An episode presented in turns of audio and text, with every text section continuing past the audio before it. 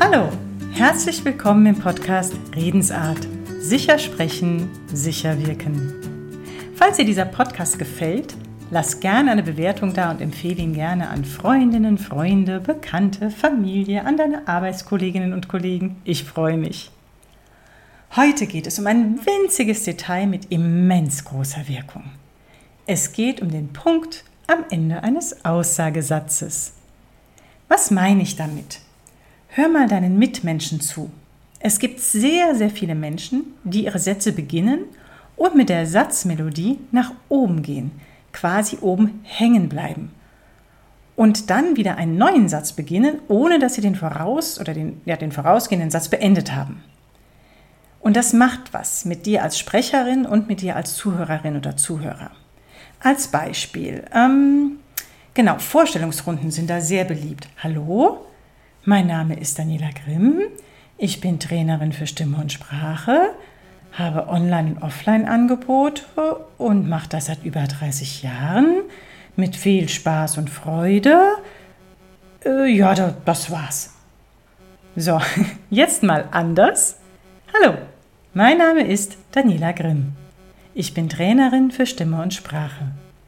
Ich habe sowohl Online- als auch Offline-Angebote.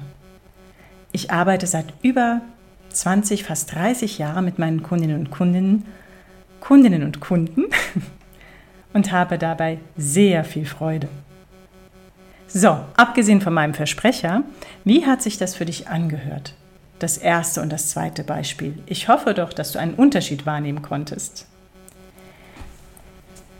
Als Zuhörer ist man oft irritiert, wenn Inhalt und Satzmelodie nicht zusammenpassen. Da fehlt so dieses abgeschlossene Ende, die Einheit, dass man weiß, wo eben der Punkt ist, ne? wo jetzt die Aussage war. Es fehlen unter anderem die Sprechpausen, die ich als Zuhörerin brauche, damit bei mir Bilder entstehen können, dass ich mich auch einlassen kann auf das, was ich höre, damit ich mir das auch merken kann und dabei bleibe. Und Menschen, die ohne Punkt sprechen, die wirken auf ihre Zuhörerinnen und Zuhörer auch, auch oft gehetzt, ohne roten Faden und sehr unsicher. Was passiert mit dir als Sprecher oder als Sprecherin, falls du keinen Punkt machst? Du fängst an, dich um Kopf und Kragen zu reden, weil auch du als Sprecherin brauchst einen Abschluss. Und wenn du den nicht hast, dann fängst du immer wieder von vorne an und wiederholst dich nochmal oder sagst was nochmal. Oder wie ich eben in dem Beispiel am Ende so, äh, ja, äh, Punkt, äh, das war's so, hm, weil ich selbst irgendwie dieses Ende brauche. Ja? Hm, also ich fange an, mich zu wiederholen. Ich verliere oft meinen roten Faden, weil ich eben Schachtelsätze bilde und diese Wiederholungen ständig einbaue.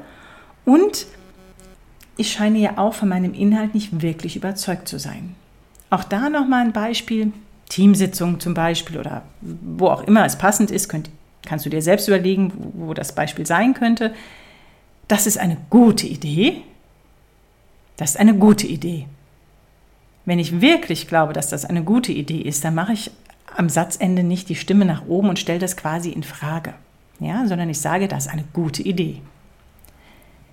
In unserer deutschen Spontansprache haben wir drei verschiedene Möglichkeiten, was wir am Satzende machen. Wir können mit der Stimme nach oben gehen, wir können so bei der, ein, bei der Stimmlage in der Kadenz bleiben, in der wir gesprochen haben, oder wir senken unsere Stimme am Satzende ab. Das haben wir alle mal in der Grundschule gelernt. Ne? Beim Vorlesen, beim Punkt gehst du mit der Stimme runter, bei einem Fragezeichen gehst du mit der Stimme nach oben oder du bleibst mal in einer Tonlage. Dieses Wissen aus der Grundschule und das wir auch haben beim Vorlesen, setzen wir leider nicht immer als Erwachsene in unsere Spontansprache um. Was kannst du jetzt tun, um dein jetzt neu erworbenes Wissen anzuwenden? Mein erster Tipp ist tatsächlich, hör mal deinen Mitmenschen zu. Hör zu, ohne sie zu bewerten ohne sie darauf anzusprechen, ohne sie zu korrigieren sowieso, sondern hör erstmal aufmerksam zu. Gibt es Menschen in deiner Umgebung, denen du gerne zuhörst? Gehen die vielleicht am Satzende mit der Stimme nach unten?